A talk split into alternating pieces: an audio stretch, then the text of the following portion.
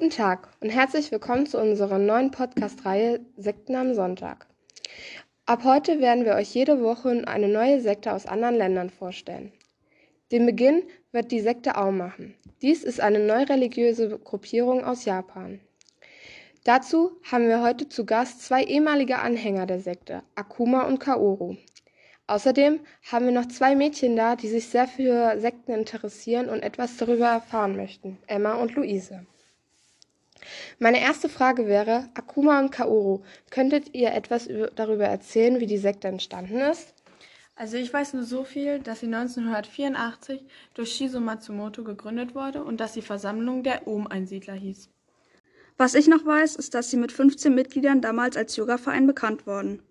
Als es immer mehr Anhänger wurden und die Sekte umso wichtiger wurde, nannte man die Sekte zu Ehren des Anführers Aum. Ich dachte, der Anführer hieß Shikuso Matsumoto oder so. Ja, so heißt er auf Deutsch, aber auf Japanisch heißt er Aum Shinsen no Kai.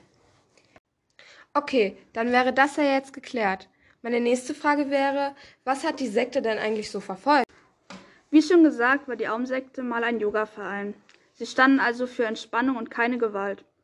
Außerdem waren sie Anhänger des fibelischen Buddhismus und verfolgten die hinduistische Yoga-Tradition. Ihr hattet uns ja erzählt, dass die, die Aum-Sekte eine hinduistische Yoga-Tradition hatte.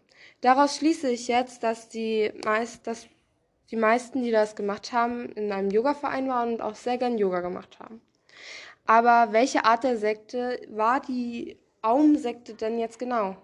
Es ist einfach eine Sekte, die vom Buddhismus abstammt die 1989 erst anerkannt wurde. Dann wäre, wäre von mir noch eine Frage. Ich hatte ja am Anfang gesagt, dass ihr ehemalige Vertreter der Aum-Sekte seid. War, wenn diese Sekte dann so friedlich war, warum wurde sie dann aufgelöst? Ashara, der weiterführende Anführer, sah sich als Reinkarnation Buddhas sowie als Verkörperung von Shiva und Christus. Das gefiel den anderen Herrschern überhaupt nicht. Um dies dann zu stoppen, erhielt Asara und auch weitere Anführer die Todesstrafe.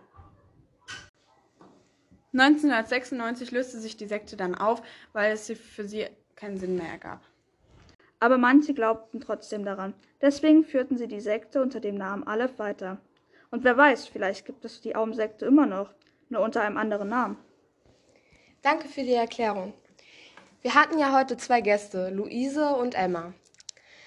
Emma, du hattest uns jetzt heute noch nicht so viel gesagt. Könntest du uns vielleicht nochmal zusammenfassen, was wir heute alles erfahren haben? Die Aum-Sekte war eine aus Japan stammende neureligiöse Gruppierung. Sie entwickelte sich aus einem Yoga-Verein und stand für Frieden.